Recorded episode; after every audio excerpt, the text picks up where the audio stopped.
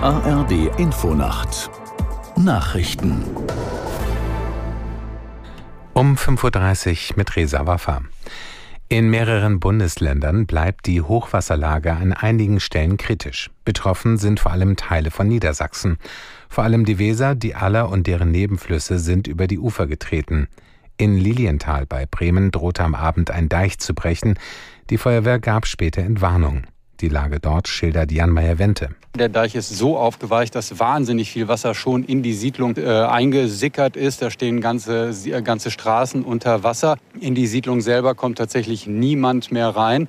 Und äh, man kann natürlich nur hoffen, dass der Regen, der jetzt äh, wieder einsetzen soll, nicht dazu führt, dass der Deich tatsächlich bricht. Denn welche Folgen das hätte, das traut sich zurzeit gar äh, niemand so richtig zu prognostizieren. Die oberste Wahlbehörde des US-Bundesstaates Maine hat Ex-Präsident Trump von der Teilnahme an den Vorwahlen für das Rennen ums Weiße Haus im kommenden Jahr ausgeschlossen. Sie begründete dies mit der Rolle des Republikaners bei der Erstürmung des Kapitols in Washington Anfang 2021. Maine ist der zweite Bundesstaat nach Colorado, der Trump aus diesem Grund bei den Vorwahlen nicht antreten lassen will. Die israelische Armee hat nach Angaben des syrischen Verteidigungsministeriums erneut Ziele nahe der Hauptstadt Damaskus angegriffen.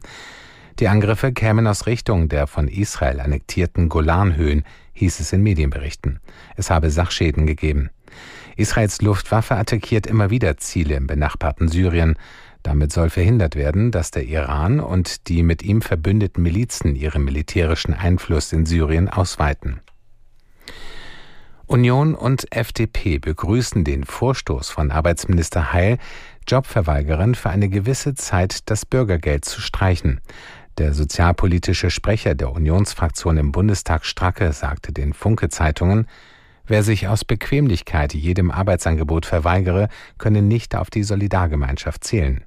Aus der Nachrichtenredaktion Thomas Bücker. Ähnlich äußerte sich der FDP-Sozialpolitiker Kronenberg im Tagesspiegel. Minister Heil plant, dass die Behörden das Bürgergeld bis zu zwei Monate lang komplett streichen können, wenn Arbeitslose jegliche Jobangebote ablehnen. So steht es in einem Referentenentwurf, der dem ARD Hauptstadtstudio vorliegt. Aktuell können die Behörden in solchen Fällen lediglich 30 Prozent der Leistungen kürzen.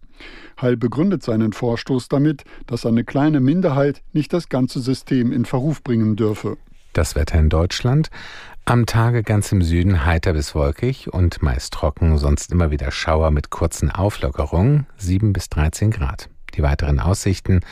Am Sonnabend viele Wolken und einzelne Schauer 5 bis 12 Grad. Am Sonntag unbeständiges Regen- oder Schauerwetter, ebenfalls 5 bis 12 Grad. Das waren die Nachrichten.